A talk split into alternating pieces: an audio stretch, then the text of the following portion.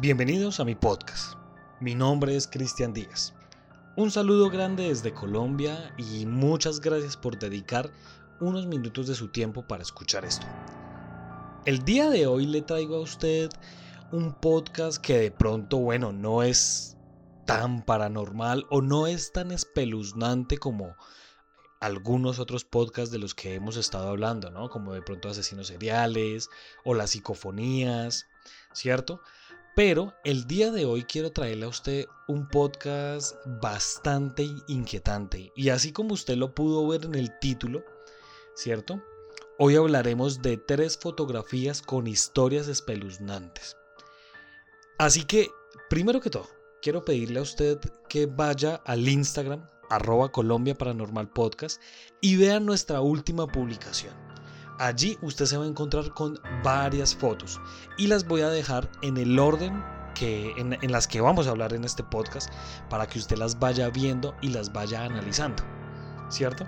Muchas personas dirán, bueno, pero igual esto es un podcast para de pronto las personas que no podemos ver Instagram en este momento, ¿cómo vamos a hacer? Bueno, pues tranquilos, no se preocupen. Eh, yo les voy a estar describiendo cada una de estas fotos para que ustedes tengan una imagen visual, ¿no? Para que ustedes tengan una imagen visual y ustedes puedan ir haciéndose a la idea de qué, eh, de qué contenía la foto y cuál es su historia espeluznante. Listo, entonces pues bueno, muchas gracias de nuevo por estar aquí en este podcast y le pido que por favor se ajuste los audífonos y bueno, se concentre en las siguientes historias que usted va a escuchar, porque créame, son historias magníficas y son historias que tienen una historia espeluznante detrás de todo esto. Bienvenidos.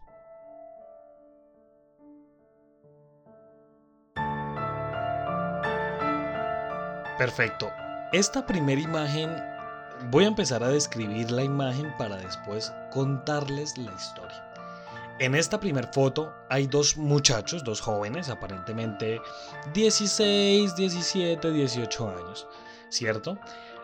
En la forma en que usted está viendo la foto, al lado derecho de la imagen encontramos a un joven, ¿sí?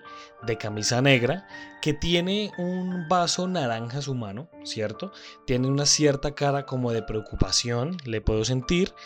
Eh, o tal vez como, sí, como de frustración, como de rabia, le puedo sentir. Al otro lado, al lado izquierdo de la foto, está otro joven, otro muchacho, tiene una camisa como, no sé, como azul petróleo, como negra, como azul oscura, con unas letras amarillas, ¿cierto? Él es el que está tomando la foto y también tiene una cara muy seria. Ahora, quiero que usted escuche la siguiente historia. Estamos hablando de Tyler Hadley, un joven de tan solo 17 años. Ahora, les voy a contar una pequeña historia. Un sábado, 16 de julio, Tyler realiza una fiesta en su casa, ¿cierto? Esta fiesta la convoca mediante la red social Facebook. Él le escribe, le dice a todos sus amigos que vengan a su fiesta, que mejor dicho la van a pasar increíble, que literal va, ahí van a ver drogas, va a haber alcohol, mejor dicho, que venga todo el mundo, que sus amigos inviten gente, ¿cierto? Eh, a esta fiesta acuden a cerca de 60 personas, ¿listo? De esas 60 personas, pues como les estaba diciendo y como les comenté a la descripción de esta foto, llegó su amigo, ¿cierto? Eh, él sí notaba, su amigo notaba que Tyler tenía un comportamiento extraño, ¿sí? Él le nota un comportamiento extraño, le pregunta qué es lo que ocurre. Tyler decide no contarle en primera instancia, pero ya después le cuenta, ¿cierto? ¿Qué es lo que le cuenta? Le cuenta de pronto el motivo de la celebración de su fiesta. ¿Cuál es el motivo? Tyler, horas antes, eh, de la fiesta, agarró un martillo, ¿cierto? Y asesinó a sangre fría a su madre, Mary Joe Hadley, de 47 años, y a su padre, Blake Hadley, de 54 años. ¿Qué es lo que pasa? Este joven agarra, ¿cierto? Coge un martillo, agarra a sus padres, los literal los masacra, los vuelve como un puré a punta de martillazos, martilla su cabeza, martilla su rostro, martilla parte de su cuerpo, rompe sus costillas, rompe ciertas extremidades y literal los deja muertos, en primera instancia muertos, no quedan agonizantes, nada, los mata de inmediato, ¿cierto? Él agarra los cuerpos de sus padres, los mete en el cuarto, ¿cierto? En el cuarto de ellos, en el dormitorio de ellos, y los tapa ahí con, con una sábana y los deja ahí. Eh, Tyler agarra, limpia la zona, limpia donde ocurrió todo este asesinato, ¿sí? Para no dejar sospechas, y organiza la fiesta y llega a la fiesta. Él le cuenta todo esto a su amigo, ¿cierto? Su amigo obviamente eh, sabe qué es lo que le va a pasar, sabe qué es lo que va a suceder con, con, este joven cuando lo agarre la policía y decide tomar esta foto. ¿Cierto? Esta foto es en la fiesta cuando Tyler y su amigo saben que los padres de Tyler están muertos, están completamente masacrados, hechos puré en el cuarto, en el dormitorio de ellos, en el cuarto de ellos. ¿Cierto? Él toma esta, esta foto porque sabe qué es lo que va a pasar. ¿Cierto? Su amigo se va para la casa y él decide llamar a la policía y contar todo lo sucedido. La policía claramente llega a la casa, desaloja a todo el mundo, arresta a Tyler, ¿cierto? Y hacen el levantamiento de los cuerpos, ¿cierto? Llevan a Tyler a un juicio. El amigo de Tyler declara para la cadena local Channel 5, ¿cierto? El, bueno, para aclarar, el amigo se llama Mike Mandel. Mike declara hace sus declaraciones para, este canal de televisión, ¿cierto? Él explica que su amigo había consumido tres pastillas de éxtasis antes de matar a sus padres. Y él le dice que eh, Tyler, pues entre las confesiones, cuando le muestra los cuerpos y demás, él le dice, me siento mal, no he comido, no he dormido, estoy mal. Entonces, eh, bueno, condenan a este muchacho a cadena perpetua, ¿cierto? Lo condenan a perpetua, eh, porque principalmente lo que se tenía pensado era que lo iban a sentenciar a muerte, pero como era menor de edad, pues no se podía hacer esto, y lo condenan a cadena perpetua sin condición de libertad condicional. Entonces le pido que usted vea esta foto para que note la expresión de este joven y pueda sentir de pronto el temor o de pronto, no sé, el arrepentimiento, ¿cierto? De los hechos que cometió este, este joven, Tyler Hadley.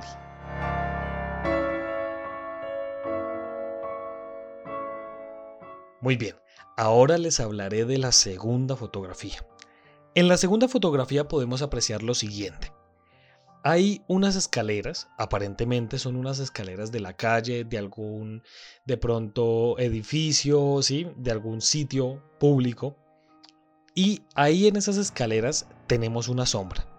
Vemos una sombra como de una persona que estuviera de pronto recostada, ¿sí? Y aparentemente esta persona tenía un bastón. Ahora, vamos con esta historia que es completamente fascinante. Bueno, quiero que usted viaje al lunes 6 de agosto de 1945. Era 1945 y un hombre estaba sentado a las afueras del banco de Sumimoto, en Hiroshima. Esa mañana era, pues una, era una mañana posterior a la Segunda Guerra Mundial. Alemania se había rendido el 8 de mayo de 1945 y solo restaba ponerle sello final al conflicto del Pacífico entre Estados Unidos y Japón. Para conseguir este fin, Estados Unidos estaba reduciendo a cenizas las ciudades estratégicas de Japón, como lo era Tokio y Kioto. Sin embargo, Japón que agonizaba ya en esta guerra, se rehusaba a firmar la rendición incondicional. Sin embargo, el lunes 6 de agosto de 1945, a las 8 y cuarto de la mañana, un avión de los Estados Unidos lanza a Little Boy, la bomba atómica que cayó en Hiroshima, la misma bomba que dejó aproximadamente unas 70.000 personas muertas. Entre esos deja a esta persona, La bomba atómica tuvo tal impacto que dejó la figura de una persona que estaba sentada. Lo dejó inmortalizado para toda la eternidad. Porque hoy, 76 años después del incidente, esta sombra sigue estando sentada en las escaleras del banco de Sumimoto en Hiroshima. Para terminar este podcast tenemos la imagen de un joven que está viéndonos desde la parte trasera de un automóvil. Además de eso, el hombre o el muchacho está sin camisa y tiene una sonrisa donde se le ve tal vez algo macabra, sin embargo creo que está como sereno, está como tranquilo, ¿cierto? Lo que nadie sabe es que el dueño o el protagonista, mejor, de esta foto se llama Jeffrey Franklin. Era el 10 de marzo de 1998, cuando Jeffrey, armado con un hacha, un mazo de dos libras, una lima de cola de rata y un cuchillo, atacó a su madre Cynthia, a su padre Gerald, a sus hermanos Sara de 14 años, Timmy de 8 años y Christopher de 6 años. Para cuando la policía llegó, Jeffrey ya había escapado de la casa. Seguido a esto, se dio una persecución, donde Jeffrey terminó estrellándose contra una cerca. Mientras estaban arrestando a Jeffrey, él se estaba riendo de la gente que lo estaba viendo, hacía mofas a la gente no le importaba nada, no se le veía ningún remordimiento. Se veía tranquilo, se veía sereno, se veía muy burlesco. Lo más curioso de este caso es que Jeffrey estaba sin camisa y en su pecho tenía una horquilla y un pentagrama rayado. Además de esto, en el juicio, Jeffrey argumentaba que estos actos los había hecho porque un ser de otro plano lo había obligado. Esto se resolvió de la siguiente manera. A Jeffrey le dieron tres cadenas perpetuas y hoy, 23 años después, este hombre sigue esperando en la cárcel. Tal vez sigue esperando su muerte o tal vez sigue esperando que en algún punto lo dejen libre.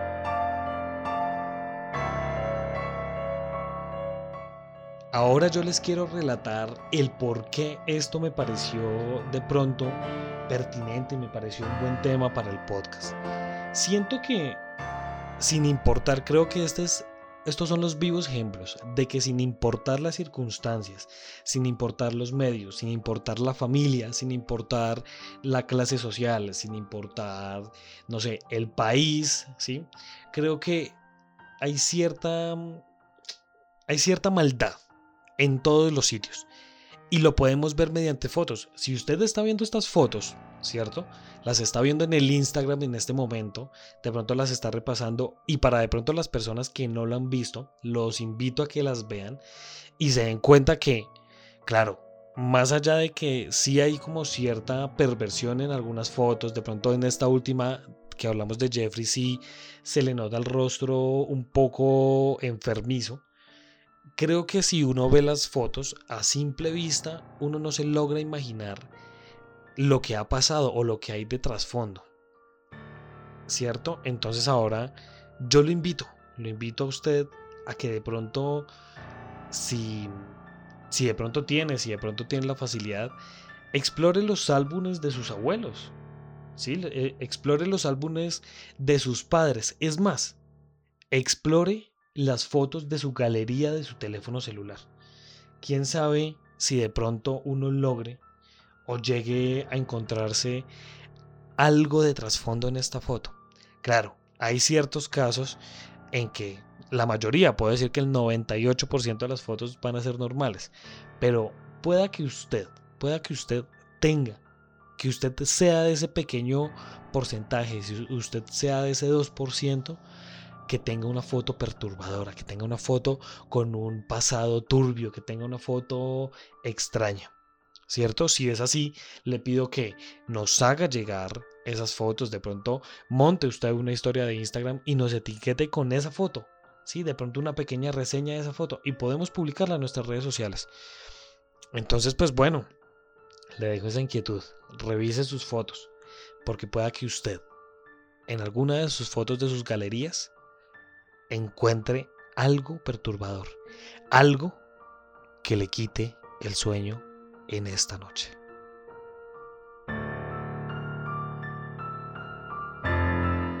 Muchas gracias por escuchar este podcast. Si usted quiere ser parte de esta comunidad, síganos por Instagram como arroba Colombia Paranormal Podcast.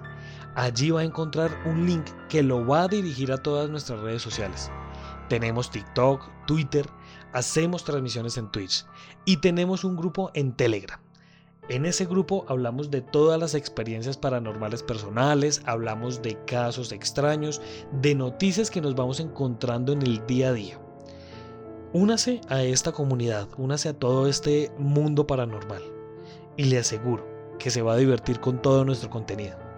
Muchas gracias y nos estaremos encontrando en otro caso misterioso de la Colombia paranormal.